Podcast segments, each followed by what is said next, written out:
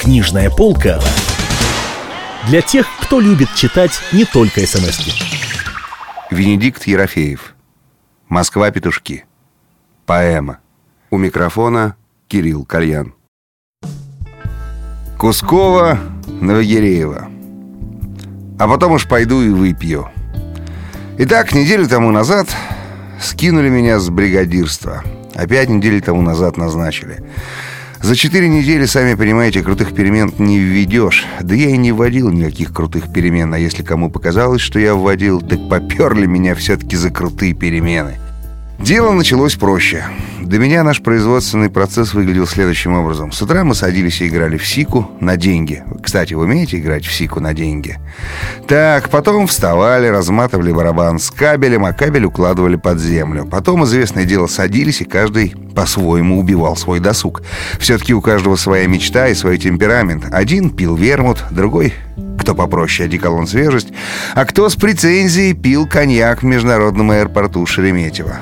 Ну и ложились спать. А на утро так, сначала садились и пили вермут, потом вставали и вчерашний кабель вытаскивали из-под земли и выбрасывали, потому что он весь уже был мокрый, конечно.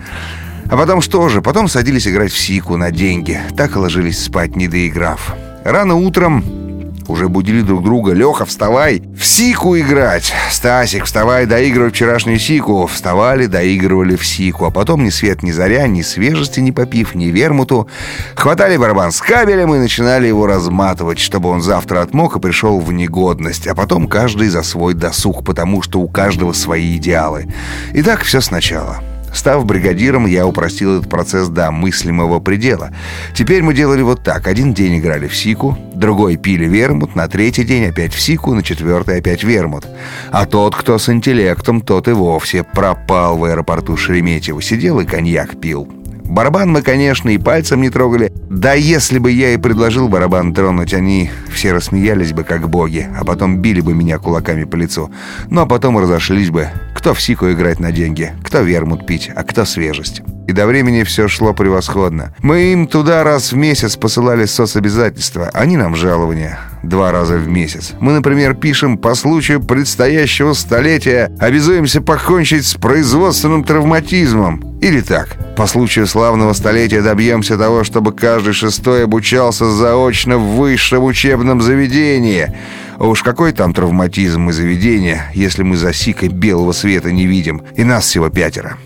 О, свобода и равенство! О, братство и иждивенчество! О, сладость неподотчетности! О, блаженнейшее время в жизни моего народа! Время от открытия до закрытия магазинов! Отбросив стыд и дальние заботы, мы жили исключительно духовной жизнью. Я расширял им кругозор по мере сил, и им очень нравилось, когда я им его расширял. Особенно во всем, что касается Израиля и арабов. Тут они были в совершенном восторге. В восторге от Израиля и в восторге от арабов и от голландских высот в особенности. А Аба Эбан и Маше Даян с языка у них не сходили. Приходят они утром с блядок, например.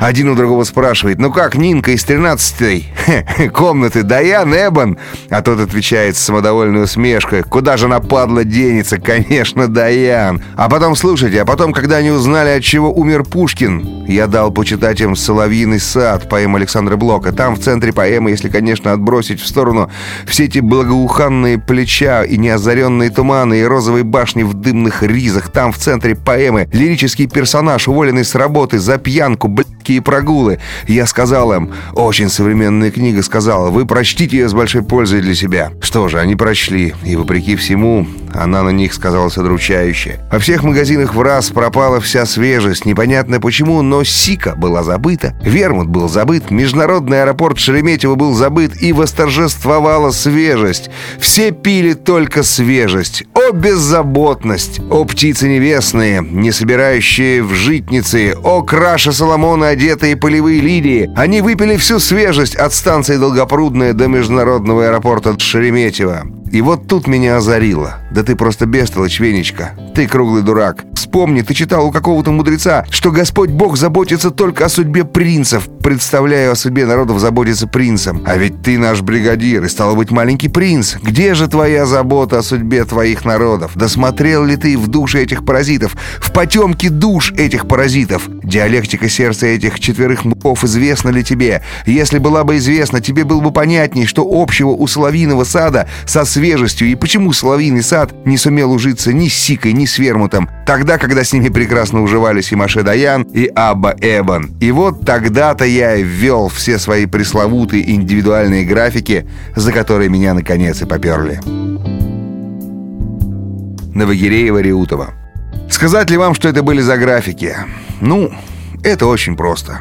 На виленевой бумаге черной туши рисуются две оси. Одна ось горизонтальная, другая вертикальная. На горизонтальной откладывается последовательно все рабочие дни истекшего месяца, а на вертикальной количество выпитых граммов. В пересчете, естественно, на чистый алкоголь. Учитывалось, конечно, только выпитое на производстве до него, поскольку выпитое вечером величина для всех более или менее постоянная и для серьезного исследования не может представлять интереса. Итак, по истечении месяца рабочий подходит ко мне с отчетом. В такой-то день выпито вот то-то и столько-то, в другой вот столько-то и того-то, а я черной тушью на веленевой бумаге изображаю все это красивую диаграммою. Вот, полюбуйтесь, например, это линия комсомольца Виктора Татошкина. А это Алексей Блендяев, член КПСС с 1936 года. Потрепанный старый хрен. А вот это уже ваш покорный слуга, экс-бригадир монтажников э, ПТУСа, автор поэмы «Москва-петушки». Ведь правда интересные линии, даже для самого поверхностного взгляда интересные. У одного Гималаи, Тироль, бакинские промыслы или даже верх Кремлевской стены, которую я, впрочем, никогда и не видел. У другого предрассветный бриз на реке Кама, тихий всплеск и бисер фонарной ряби. У третьего биение гордого сердца, песни о буревестнике и девятый вал. И все это, если видеть только внешнюю форму линий. А тому, кто пытлив, но мне, например, эти линии выбалтывали все, что только можно выболтать о человеке и о человеческом сердце. Все его качества, от сексуальных до деловых, все его ущербы, деловые и сексуальные, и степень его уравновешенности и способность к предательству, и все тайны подсознательного, если только были эти тайны. Душу каждого такая теперь рассматривал со вниманием, пристальный и в упор, но не очень долго рассматривал. В один злосчастный день у меня со стола исчезли все мои диаграммы. Оказалось, что это старая шпала Алексей Блендяев, член КПСС с 1936 года, в тот день отсылал в управление наше новое соцобязательство, где все мы клялись по случаю предстоящего столетия быть в быту такими же, как и на производстве. И с дуру или с пьяну он в тот же конверт вложил и мои индивидуальные графики. Я, как только заметил пропажу, выпил и спохватился за голову. А там в управлении тоже получили пакет, спохватились за голову, выпили и в тот же день выехали на «Москвиче» в расположении нашего участка. Что они обнаружили, вломившись в нашу контору? Они ничего не обнаружили, кроме Лехи и Стасика. Леха дремал на полу, свернувшись клубочком, Стасик блевал. В четверть часа все было решено. Моя звезда, вспыхнувшая на четыре недели, закатилась. Распятие свершилось ровно через 30 дней после Вознесения, и только месяц от моего Тулона до моей Елены, короче, они меня разжаловали. А на мое место назначили Алексея Блиндяева, этого дряхлого придурка, члена КПСС с 1936 года. А он тут же после назначения проснулся на своем полу, попросил у них рубь, они ему рубь не дали. Стасик перестал болевать и тоже попросил рубь, но они ему рубь не дали. Попили красного вина, сели в свой москвич и уехали обратно. И вот я торжественно объявляю, до конца моих дней не предприму ничего, чтобы повторить мой печальный опыт возвышения. Я остаюсь внизу. Я снизу плюю на всю вашу общественную лестницу. Да, на каждую ступеньку лестницы по плевку, чтобы по ней подниматься, надо быть жидовской мордой, без страха и упрека. Прям надо быть выкованным из чистой стали с головы до пят. А я не такой. Как бы то ни было, меня поперли.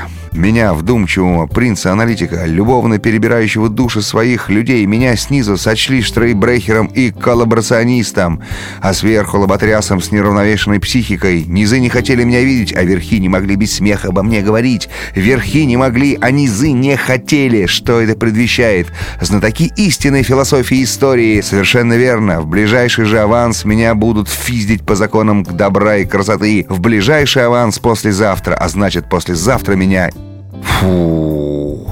Кто сказал фу? Это вы, ангелы? Вы сказали фу? Да, это мы сказали Фу Веня, как ты ругаешься. Да как же, простите сами, как не ругаться? Весь этот житейский вздор так надломил меня, что я с того самого дня не просыхаю. И я до этого не сказать, чтобы очень просыхал, но во всяком случае я хоть запоминал, что я пью и в какой последовательности. А теперь я этого не могу упомнить. У меня все полосами, все в жизни какими-то полосами. То я не пью неделю подряд, а то потом 40 дней пью, потом опять 4 дня не пью, а потом опять 6 месяцев пью без единого роздыха. Вот и теперь мы понимаем, мы все понимаем. Тебя оскорбили, и твое прекрасное сердце да, да, в тот день мое сердце целых полчаса боролось с рассудком. Как в трагедиях Пьера Корнеля, поэта-лауреата, долг борется с сердечным влечением. Только у меня наоборот, сердечное влечение боролось с рассудком и долгом. Сердце мне говорило, тебя обидели, тебя сравняли с гном, пойди венечкой напейся, встань и пойди напейся, как сука. Так говорило мое прекрасное сердце, а мой рассудок, он брюзжал и упорствовал. Ты не встанешь, Ерофеев, ты никуда не пойдешь и ни капли не выпьешь. А сердце на это, ну ладно, Венечка, ладно. Много пить не надо, не надо напиваться, как тука, а выпей 400 грамм и завязывай. Никаких грамм, отчеканил рассудок. Если уж без этого нельзя, пойди и выпей три кружки пива, а о граммах своих, Ерофеев, и помнить забудь. А сердце заныло. Ну, хоть 200 грамм, ну, ну... Вместе с вами поэму Венедикта Ерофеева «Москва. Петушки» читал Кирилл Кальян. Книжная полка для тех, кто любит читать не только смс -ки.